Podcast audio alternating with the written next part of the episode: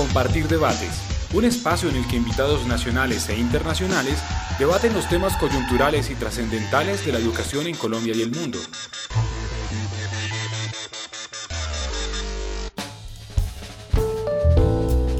Un cordial saludo para todas y todos. Mi nombre es Rafael Orduz, yo soy el gerente de la Fundación Compartir y les doy la bienvenida desde este espacio que hemos llamado Compartir Debates.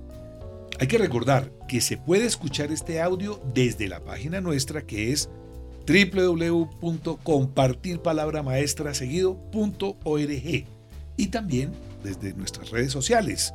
En Facebook nos encuentran como Palabra Maestra y en Twitter como arroba Palabra Maestra. Bueno, quiero decir muy rápidamente, el objetivo de nuestro programa consiste en conversar sobre la importancia que tiene tanto para maestros como para directivos docentes, el hecho de reflexionar acerca de sus prácticas de aula, por una parte, y de gestión, por otra, y de cómo sistematizar esas prácticas. ¿Y por qué es importante esto? Sencillamente porque tenemos que promover estrategias de mejoramiento, ¿verdad? Lo cual puede conducir a que participemos en oportunidades para que se puedan compartir estas experiencias con sus pares, pues compartirlas en premios, en seminarios, en congresos, en expediciones. Yo creo que en Colombia hay un inmenso acervo, un inmenso capital de experiencias, pero creo que fallamos porque, como decían en alguna época, somos muy cuzumbos solos, ¿verdad? Y sistematizar es algo muy, muy importante. Hoy tenemos una compañía absolutamente de lujo en este programa porque nos acompañan dos maestros, un rector, así como la directora del premio Compartir. De manera que saludo en primer lugar a Salomón Rodríguez, que está en el estudio, es un maestro de la Secretaría de Educación de Bogotá y trabaja eh, en la institución educativa Fernando Masuera Villegas, que queda en la localidad de Bosa. Es algo muy particular porque él se graduó en esa IED es un licenciado en Ciencias Sociales, especialista en Pedagogía del Lenguaje Audiovisual y en Filosofía Colombiana. Es magíster en Filosofía Latinoamericana. Compartir tiene el orgullo de que Salomón haya sido maestro ilustre del Premio Compartir en el 2017, con una propuesta extraordinaria titulada Pensar las músicas en el contexto escolar referentes didácticos para el desarrollo del pensamiento social desde el análisis de dispositivos. Eh, ganó también el premio IDEP 2007 a la investigación educativa. En el 2017 ocupó el primer puesto a la experiencia innovadora del premio IDEP, representaciones en cinco ocasiones al Congreso Internacional de Didáctica, Difusión e Investigación Histórica y es un miembro oficial de la Red DIE México. Salomón, muchísimo gusto. Eh, gracias, Rafael. definitivamente es un honor eh, compartir no solamente con las personas del premio Compartir, sino con los maestros, los que hacen el día a día el trabajo en, en, sus escuelas, en sus colegios. Entonces, para ellos un saludo muy especial. Muchas gracias, Salomón. Saludo también, ni más ni menos que a Luis Miguel Bermúdez, que nos acompaña hoy desde Ituango, en donde se encuentra en este momento. Ituango que ha sonado mucho por estos días. Luis Miguel es licenciado en Educación Básica con énfasis en Ciencias Sociales de la Universidad Distrital en Bogotá, magíster en Investigación Social Interdisciplinaria de la misma universidad y recientemente ya doctor en Educación de la Universidad Santo Tomás. Luis Miguel fue gran maestro del Premio Compartir 2017 con su propuesta La integración curricular de la ciudadanía sexual y el enfoque diferencial y de géneros, y fue reconocido por el Global Teacher Prize como uno de los 10 mejores maestros del mundo. Mucho gusto, Luis Miguel, encantado. No, el gusto es mío de estar compartiendo diálogo con con todos estos personajes tan, tan importantes para la, para la educación y, comparto el mismo sentimiento de Salomón, que siempre para nosotros los docentes es una satisfacción hablarle a, a, otros colegas, a otros, a otros docentes. Hablamos un idioma que nos caracteriza y, y por eso estos espacios son supremamente importantes para, para mejorar nuestras prácticas docentes. Entonces yo sí les agradezco muchísimo la invitación. Qué grato, Luis Miguel. Y tengo el gustazazo también de saludar a Rubén Darío Cárdenas, que fue gran rector del Premio Compartir en 2016 con su propuesta La Escuela, un proyecto de transformación cultural. Gracias al trabajo que desempeñó por más de 10 años en la institución educativa María Auxiliadora en el municipio de La Cumbre, departamento del Valle del Cauca. Y en la actualidad se encuentra en la institución educativa Francisco de Paula Santander del corregimiento de Pavas, también en la cumbre Valle del Cauca. Rubén Darío, muchísimo gusto. Gracias, estimado Rafael. Ya veo que es un set de, lujo. Muchas gracias. Sí, ustedes todos hacen el set de lujo. Y finalmente remato saludando a mi colega Mary Simpson, la directora del Premio Compartir. ¿Cómo estás, Mary? Hola, Rafa. saludo para todos. Bueno, mire, esto de la palabra sistematizar suena como a, no sé, suena un poco extraña, ¿verdad? Eh, y creo que no es muy usual que se hable sobre el tema de sistematizar. Entonces yo voy a comenzar con Salomón para preguntarle qué significa sistematizar una práctica de aula y que ojalá nos pueda dar un ejemplo de cómo se hace.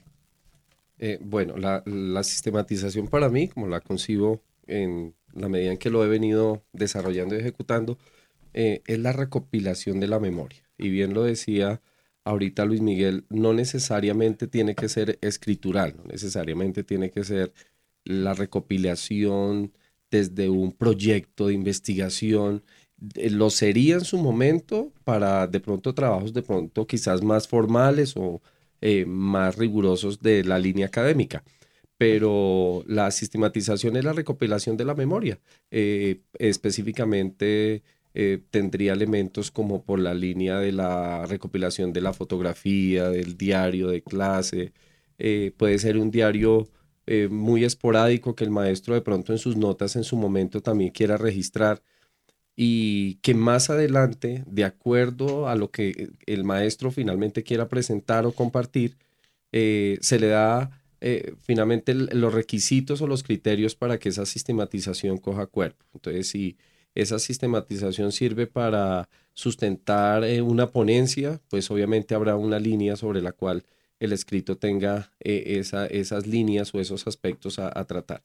Pero también puede llevarse una sistematización desde un video, desde ese juego de imágenes del recreo, de la escuela. Y pues en últimas, eh, de lo que se trata es de recopilar la memoria, de recopilar finalmente ese quehacer del maestro de, distintas formas. A veces se tiene un poco miedo porque se cree que la sistematización es un texto eh, único y riguroso y resulta que hay otras miradas sobre las cuales se podría trabajar la sistematización. Eh, ¿Qué me ha funcionado a mí? Porque la idea es también compartir con los colegas que nos escuchan como algunas pautas también para que se aventuren en ese terreno de la, investiga de la sistematización. Y es precisamente llevar un diario, un diario de campo donde uno va registrando los avances, donde uno también puede proyectar elementos de mejora que en el camino el proyecto pueda tener. Y, hay un aspecto particular que lo comparto en, distintas partes donde eh, eh, comento el proyecto y es que los trabajos de los niños son un insumo fenomenal. Entonces, guardar los trabajos, o por lo menos los más bonitos, en su momento sirven también para recrear esa sistematización y se convierte también en la evidencia, en cómo esa sistematización se puede acompañar con los trabajos de los muchachos. Muchas gracias, Salomón. Luis Miguel, ¿por qué es importante para un docente o para un colectivo de docentes sistematizar sus prácticas? Es supremamente importante esa, esa documentación porque es la manera en cómo nosotros podemos reflexionar sobre una experiencia exitosa. Muchísimas veces uno desde docente que lleva años enseñando habla sobre la experiencia es que yo tengo la experiencia, a ver mi experiencia, y sí, la experiencia es supremamente valiosa, pero si esa experiencia no, se, no está escrita, no está sistematizada sobre evidencias, pues eh, eso hace que no se permita para otros reflexionar sobre, sobre, sobre esa experiencia y puede llegar a que mi experiencia es simplemente cometer durante 20 años el mismo, el mismo error. Entonces, por eso es tan importante sistematizar. Ahora, yo comparto con lo de, con lo de Salomón es que eh, se nos ha vendido la idea de que sistematizar es supremamente difícil. y no lo es. Lo que es difícil a veces en la práctica docente es tener el sacar el tiempo, porque pues es que estar con el trabajo de con niños y adolescentes y los que son padres de familia se dan cuenta que eso le come a uno todo el tiempo y escasamente uno le queda espacios para documentar, sistematizar esa experiencia. Pero ahí es cuando uno tiene que, que echar mano de otras herramientas. No podemos perder tiempo de sentarnos en, en un momentico en sala de profesores en el computador a anotar todo, hacer el documento pero sí, por ejemplo, podemos eh, tener nuestro celular. Yo hago muchísimo eso. Yo tengo el celular en la grabadora siempre en clase. No, no, no necesariamente la tengo que utilizar, pero grabo una clase porque a veces en las clases uno se inspira, da una clase inspiradora, los estudiantes le dan ideas a uno que lo, lo sorprenden, entonces que eso quede grabado. Graben las clases que ustedes piensan que, mejor dicho, son las que mejor les va. Graben esas experiencias, mantengan la grabadora en la mano, en la bata, porque uno le llegan ideas en el pasillo, bajando la escalera, hablando con, en la cafetería con el compañero, y entonces uno no puede estar sacando una agenda y escriba, pero sí saca su grabadora y escribir, hola, mire tal, eh, me salió esta idea para tal trabajo, eso es importante, hoy por ejemplo aplicando tal taller me pasó esto y me funcionó esto, hay que documentar, no dejarlo todo en la memoria del, del, del ser humano, sino que, como dice Salomón, hay que generar una memoria, pero a partir de un documento, que puede, tiene que ser escrito, pero se puede fundamentar en grabaciones, se puede eh, los mismos trabajos de los estudiantes, eso comparto mucho con Salomón. Yo te digo, la, la mayoría de la experiencia que me permitió ser ganador del premio Compartir en el 2017, la sistematizaron mis estudiantes, eran trabajos, diarios de campo, eh, relatos autobiográficos que ellos mismos escribieron y lo único que yo hice fue transcribirlos a un documento en, en, en, en Word. ¿sí? Y es precisamente, es es simplemente describir lo que está pasando y dividirlo en, experiencias exitosas, en lo que funcionó y no funcionó, las fotos, el video. Mira, incluso las mismas actas institucionales, los documentos que salen de reuniones, el observador del alumno, ahí hay un montón de material etnográfico que te permite precisamente a, potenciar esa sistematización.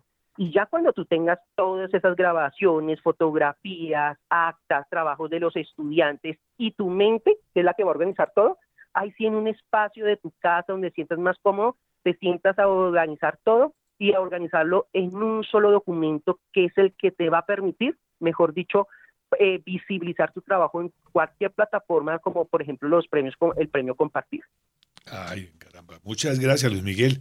Bueno, Salomón y Luis Miguel, dos docentes, pero ahora examinemos el caso de un rector de Rubén Darío. Eh, no existen manuales para sistematizar las prácticas de gestión de los rectores eh, en ese mundo tan complejo en donde hay unas brechas tremendas entre lo rural, lo urbano, zonas de conflicto, etcétera, etcétera y Rubén Darío tiene una experiencia formidable eh, a través de su propuesta. Y la pregunta es simple, Rubén Darío, ¿qué significa sistematizar su práctica de gestión como rector? Simplemente yo agregaría, pues excelente la, la intervención de Salomón y de Luis Miguel. Agregaría algo más, es partir de que la sistematización es sobre lo que sucede en la práctica de aula o en nuestras instituciones educativas está muy bien, uno llega con la carga académica, con la formación universitaria, pero entender de que solo esa práctica que se vive, que se vivencia, ese día a día, en la medida en que uno lo vuelve eventos de aprendizaje, elementos como un gran laboratorio, ahí donde uno puede formular y crear innovaciones y todo lo que quiera y planes de mejoramiento. Pero eso es a partir siempre de esas realidades y esos contextos. Entonces, si uno se despoja un poquito de, ese academicismo, de que el libro me lo va a decir todo, de que la directriz ministerial me va a decir qué hay que hacer, sí, yo no, no, me desligo de eso, pero el mejor escenario son nuestras realidades y no pasar de largo por esas realidades y estar con como con la mirada del niño, que, que a todo le, le vuelve asombro, todo lo quiere conocer, todo lo quiere explorar. Si nuestros maestros y nuestros directivos docentes hacen de su praxis, que yo sé que es rica, en todos los lugares se ven cosas interesantes, eh, cosas absurdas que uno, uno dice esto, ¿por qué sucede? Pues en esas cosas tan absurdas están las claves para ir encontrando las fórmulas o las estrategias de los mejoramientos, porque pasan cosas terribles en las instituciones y esas cosas que a veces no nos gustan y como no nos gustan, lo, lo mejor es ignorarlas, no, no las ignoremos, ahí están las señales esos eventos, esas cosas terribles nos están hablando y nos están diciendo que hay que desarrollar estrategias, hay que desarrollar fórmulas. Y las fórmulas, como tú lo dices, Rafael, no a veces no, no, no, no, la dan los textos, no le están dando los sabios, se los agota Vygotsky, el mismo Freire, porque cada realidad es muy concreta, muy peculiar, y esa es la que hay que atender, y ese, ese es como el primer principio para uno, a partir de lo que uno vive y de lo que viven en la interacción con nuestros colegas y con nuestros chicos y con nuestros padres de familia, de esa realidad salen, sale la sistematización, o sea, la organización de eso y, la, y por supuesto las estrategias de mejoramiento a partir de allí. Muchas gracias. Voy a, voy a comenzar ahora al revés, por Rubén Darío también. Eh, decía Heráclito, el, el griego, que nadie bajaba al mismo río dos veces. Y uno podría parafrasear y decir, lo hemos escuchado, nadie lee el mismo libro dos veces. Es decir, que los resultados que haya de una sistematización son vivos y están transformándose permanentemente y presumo que esa transformación se da en la medida en que interactuemos con otros.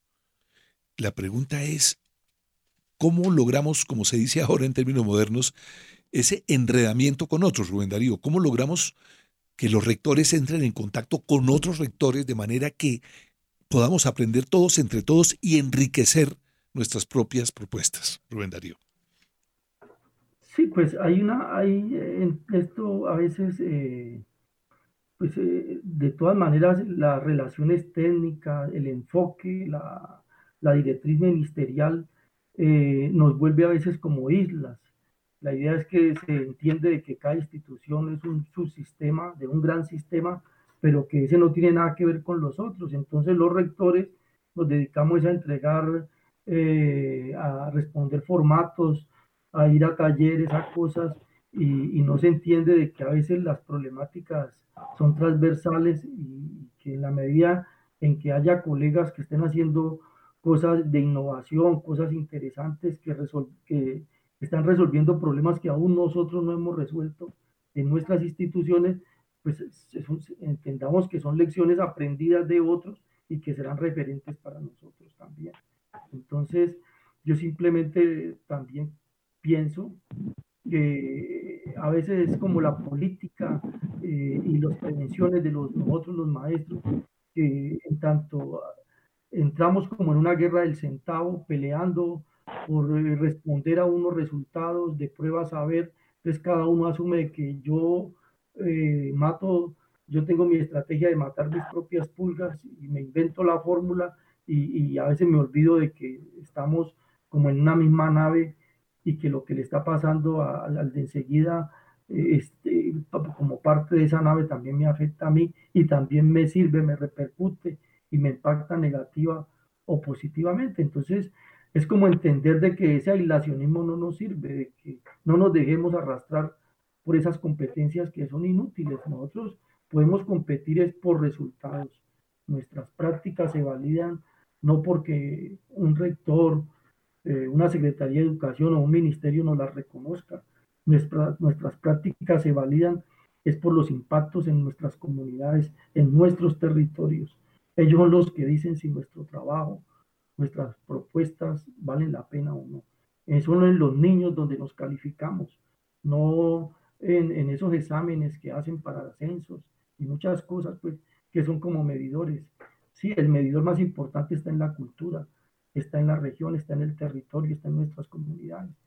Entonces, allí yo creo que ahí mirámonos más bien allí, no nos miramos eh, en examencitos y en quién se ve mejor en la foto y quién tiene más matrícula que otro, ¿no?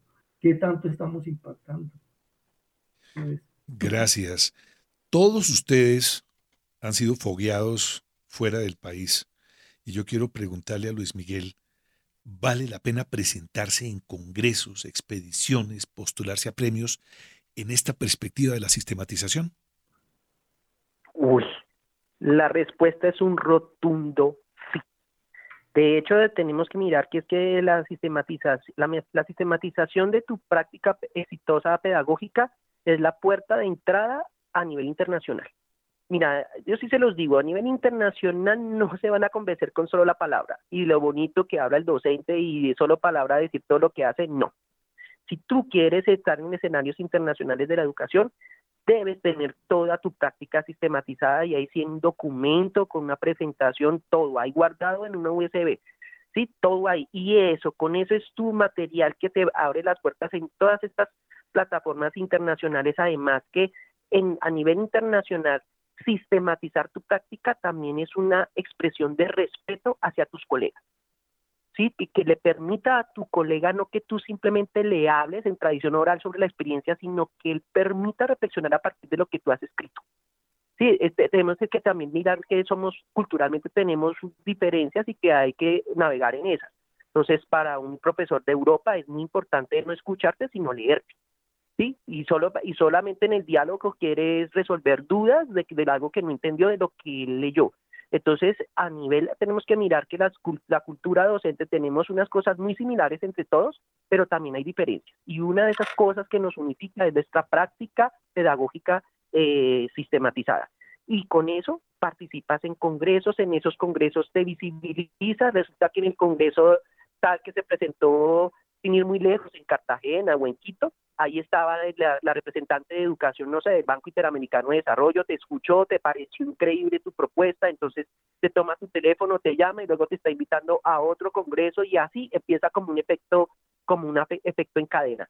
Y además, todo lo que tú aprendes de docentes de otros países, de, de otros países, es increíble. Entonces, sí, de hecho, puedo, puedo afirmar que todos los docentes, por ejemplo, que están, que están en esas plataformas internacionales, lo común, el común denominador es que todos tienen prácticas pedagógicas exitosas sistematizadas.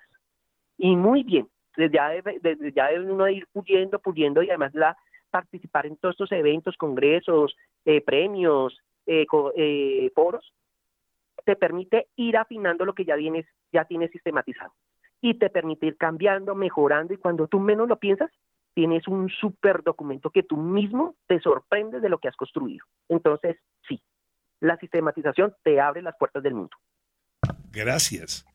Bueno, creo que estamos de acuerdo todos en el sentido en que estas sistematizaciones son obras en construcción, es decir, que son sujeto de mejoramiento permanente. Entonces yo le quiero preguntar a Salomón, que me parece que es un hombre muy, eh, muy TIC, muy de las tecnologías de la información. Esa propuesta que se presentó al premio Compartir, que él presentó, de pensar las músicas en el contexto escolar, eh, referentes didácticos para el desarrollo de pensamiento social desde el análisis de dispositivos, yo quisiera preguntar, estando en este momento en el 2019, ¿cuál ha sido el cambio en estos dos años y por qué? ¿Ha sido la interacción con otros lo que ha cambiado la propuesta? Denos ejemplos, por favor. Sí, eh, bueno, yo quiero eh, inicialmente comentar porque quedé tocado con la pregunta anterior. Y en el caso personal, el asunto es distinto eh, y, el centro de, nuestra discusión, y me parece que el objetivo es hablar de la sistematización, y sea cual sea la manera, la forma o el contexto donde la sistematización en última se comparta, eh, tiene un sentido y es valorar esa, esa práctica pedagógica del docente. Eh, en mi caso ocurrió algo particular y es que mi propuesta se conoció primero en México, de manera muy tímida, de manera eh, incluso asustado en su momento porque la propuesta la envía a la, a la, red de maestros de historia de México y aquí en, en, en mi país no se había hecho de pronto postulaciones en relación al proyecto. Y resulta que los especialistas en etnomusicología, que es la línea que yo trabajo, estaban allá. Y inicialmente se valora eh, la propuesta bastante, bastante, me siguen invitando, pero también había un cuestionamiento, era, y bueno, y en tu país y en tu colegio, con una anécdota particular, y es que mi colegio es muy grande y habían coordinadores y profesores que no sabían lo que yo estaba haciendo. Entonces, a, veces eh, la manera, como les digo, sea externa o sea interna, eh, la idea es sistematizar, que el camino eh, más adelante el maestro finalmente lo va a encontrar. Eh, ya, pero considero, y eso sí es una valoración que doy muy, muy, muy fraterna a la, a la a los maestros que inicialmente creyeron en el proceso, porque es que eso me dio la fuerza para postularme aquí. Esa fue como la motivación para generar otros lazos, otros contextos, empezar, me di cuando dije, pues si la propuesta les gustó allá, pues eh, hagamos el ejercicio también en Bogotá, en el IDEP y otros, otros lugares donde la propuesta podría llegar. Eh, eh, era como una particularidad y una anécdota que quería compartir de proyecto.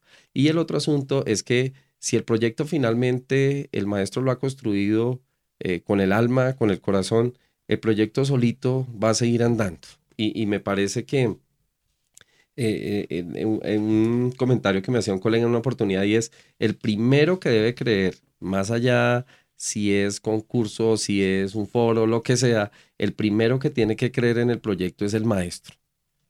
Que eh, las otras opciones en el camino también se abrirán para el reconocimiento, para que otros maestros también hagan parte del proyecto. En estos dos años ha ocurrido algo particular y es que el hecho de visibilizar el proceso con el premio Compartir hace que el proyecto ya se reconozca y que de una otra manera ya empiecen a generar preguntas. ¿Qué es lo que tú haces en el aula? ¿Por qué te premiaron? ¿Qué es lo que estás haciendo? O en otros colegios o en otros lugares donde finalmente uno socializa la experiencia.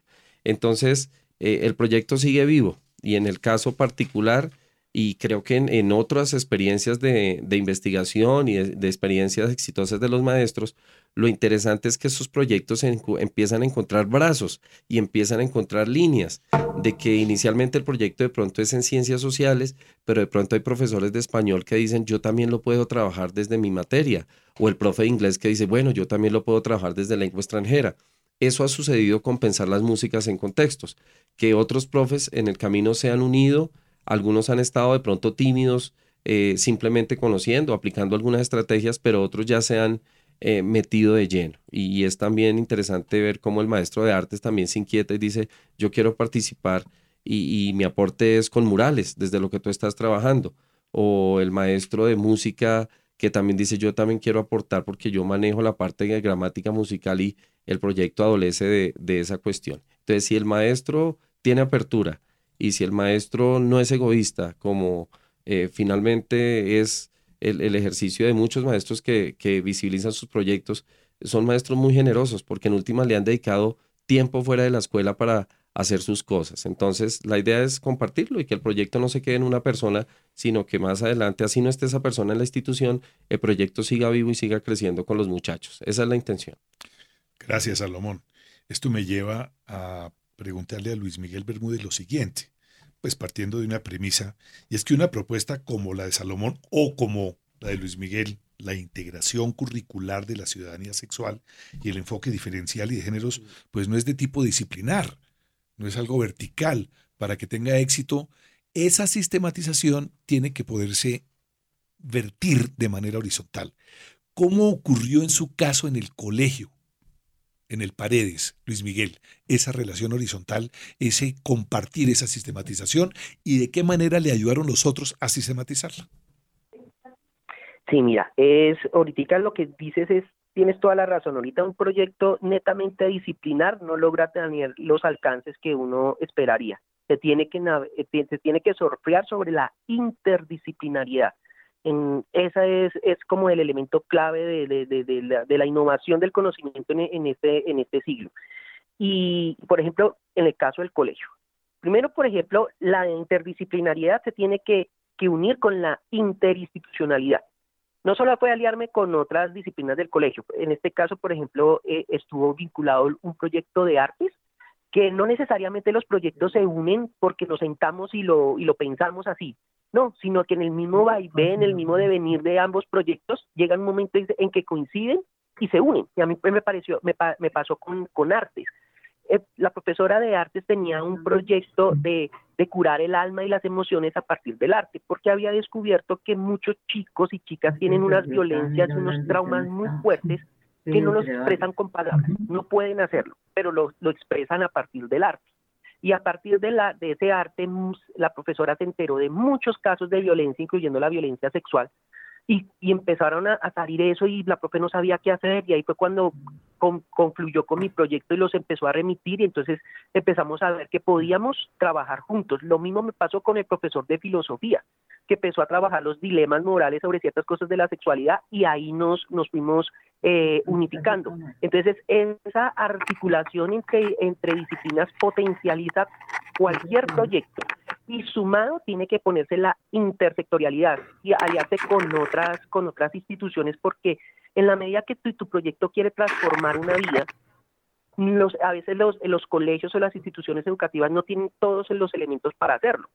Hay uno diría, hay uno como colegio que puede hacer ahí. Las instituciones educativas tienen que también hacer lazos con las, con las instituciones sociales que, que la rodean y que también tienen un impacto social.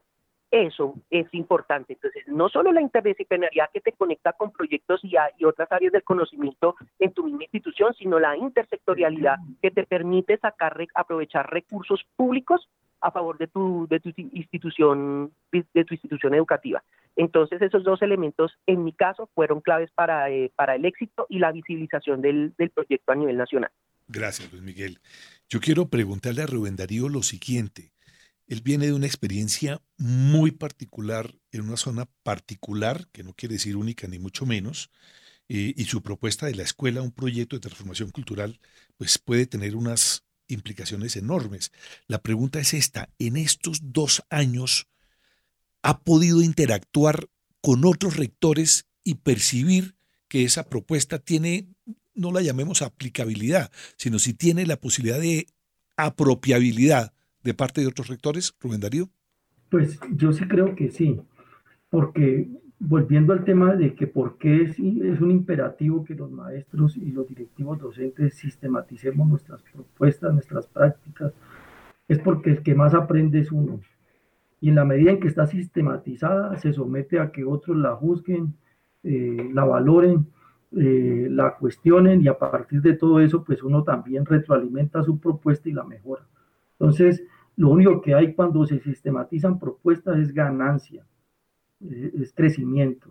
Cuando decimos que si, si calamos en otras partes, que otros eh, se inspiran en lo que nosotros hacemos, pues sí, hay gente que está muy entusiasmada, hay colegas que una vez la conocen, inclusive en los viajes al exterior que hemos hecho, hemos pegado muy duro con esa propuesta y hemos recibido muchos elogios, mucha, pues eh, como eh, ha habido mucha receptividad frente a la misma.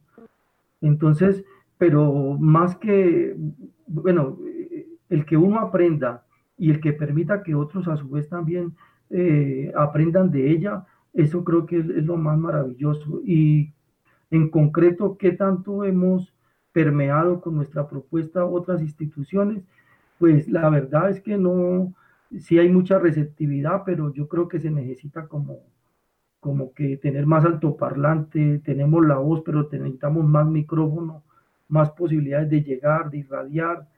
Yo sigo todavía, pues sale uno, pero pues está en un territorio y está ahí eh, tratando de hacer algo. Me, me imagino que si logro esa propuesta, volver la metodología una vez sistematizada, volverla un, hacer un método de la propuesta, ya podré decir que se podrá replicar y escalar. Pero hay que volverla, no quedarnos solo, si sistematizamos la propuesta, bueno, y ahora cómo la replico, cómo digo que esa propuesta no solo me funcionó a mí y, es, y le va a funcionar a, a, otras instituciones en mi país y en otras latitudes. Pues en la medida en que le construyamos una metodología que sí permite que, que los elementos fuertes con sus lecciones aprendidas puedan ser referentes para que otros puedan replicarla. Lo único que se ha hecho en Colombia eh, como propuesta metodológica es lo de escuela nueva para la universalización de la educación primaria, pero ya pare de contar, el ministerio no le ha votado corriente a eso, ni el movimiento pedagógico, ni los sindicatos, ni los maestros. Entonces estamos simplemente eh, recogiendo y asumiendo una directriz ya vieja, ya veterana, ya el gremio es un gremio cansado, es un gremio que hasta en las formas de luchar eh, contra el mismo Estado, eso se ha ido agotando, nadie le para bolas. Solo la innovación, solo la creatividad, solo la revisión de todas nuestras prácticas y solo la, la, posibilidad de proponer, no solo reaccionar frente a lo que a las directrices de los entes territoriales y nacionales, sino eh, eh, en la medida en que proponemos más, tenemos una iniciativa de cambio, de transformación, así sea que, que, nuestras propuestas de pronto no sean las mejores, pero es la única forma de enriquecer esto. Lo demás es repetir lo mismo. La gente repite lo mismo porque ni siquiera pasamos al primer paso que es sistematizar. Primero sistematizar, luego eh, ver cómo esa sistematización le sirve a otros, me sigue sirviendo a mí y cómo vuelvo eh, metodologías para que eso tenga eh, una se pueda replicar y se pueda escalar. Gracias, Rubén Darío. Ustedes tres son líderes admirables, admirables. ¿En qué? En sistematizar, en articular, en compartir, en aprender, en recrear. Y esto que acaba de decir Rubén Darío me lleva a preguntarle a Salomón, ¿qué tanto contribuye el Estado a que maestros y rectores sistematicen? Bueno, yo considero que Colombia es un país de, regiones y, a nivel educativo las regiones tienen particularidades muy especiales. Eh, lo charlamos ahorita al principio de cómo Bogotá tiene eh, muchas ventajas y muchos privilegios para los maestros. Y hablando con, docentes de otros lugares, de Cundinamarca y otros contextos, eh, definitivamente Bogotá es, un, es una plaza privilegiada para los docentes en relación a, a becas para hacer maestrías, becas para hacer doctorados. Tenemos un instituto de investigación e innovación que es el IDEP, eh, cursos que todo el tiempo se están ofertando. Entonces, la verdad, en, en el caso de Bogotá, eh, hay tantas posibilidades que a veces uno se queda corto en la participación. Eh, no obstante, sí, de pronto esperaría uno em, que no solamente la investigación se quedara en el instituto. Yo sé que el IDEP sí eh, publica y genera apoyo a redes y otros asuntos, pero el, común del maestro, em, si no se ve acogido por ese tipo de, oportunidades, no, las busca.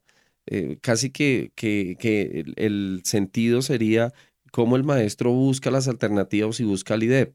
Yo hacía en una oportunidad una sugerencia respetuosa al Instituto de Investigación en Bogotá y era eso, que, que el IDEP acompañara de manera in situ, acompañara las experiencias de los maestros, porque mm, a veces eh, somos tímidos precisamente en esos proyectos.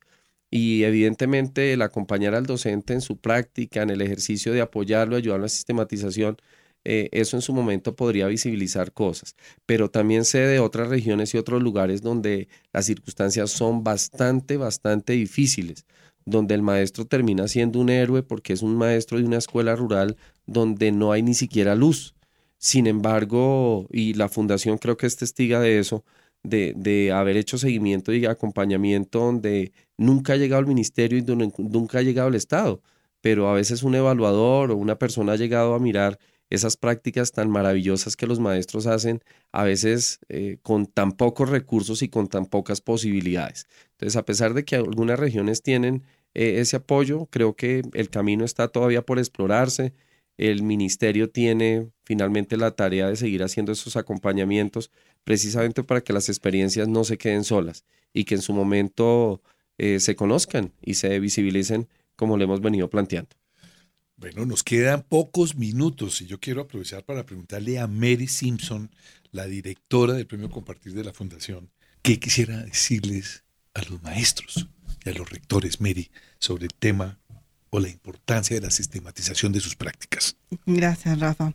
Pues escuchando a, Luis Miguel y, a Rubén y a Salomón aquí en este programa, pues lo han dicho todo y, mucho más.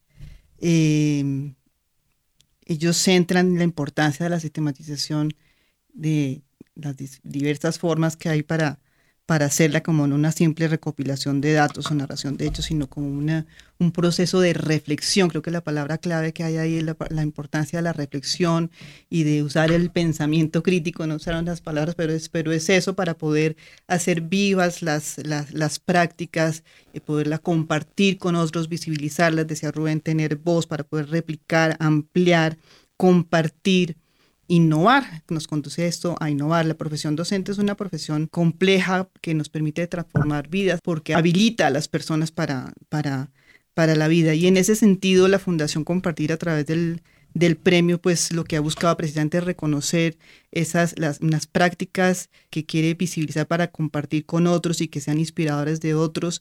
Eh, y en ese sentido, me aprovecho la oportunidad para invitarlos a ser parte de un curso que vamos a empezar muy pronto, un curso virtual sobre cómo sistematizar su práctica, acompañarlos con maestros galardonados de manera virtual a sistematizar sus prácticas, empezando por acompañarlos a identificar cuáles son las preguntas que se hacen en su aula una vez están con sus estudiantes, cuál es el contexto en el que se encuentran, cuáles son las capacidades con las que se encuentran en, esa, en esa aula y a partir de esas capacidades, cuáles son las estrategias didácticas y pedagógicas que pueden diseñar para hacer esa transformación y habilitar para la vida a esas personas y desarrollar las competencias, cuáles son entonces los eh, aprendizajes, las conclusiones, el impacto que se genera a partir del desarrollo de esas estrategias y a partir de, esas conclusiones y de esos aprendizajes, volverse a, contrastar eso con las preguntas que se hizo inicialmente, ¿sí? Si, si respondió a las preguntas, y si desarrollaron las competencias, y si hizo la transformación que se propuso desde un comienzo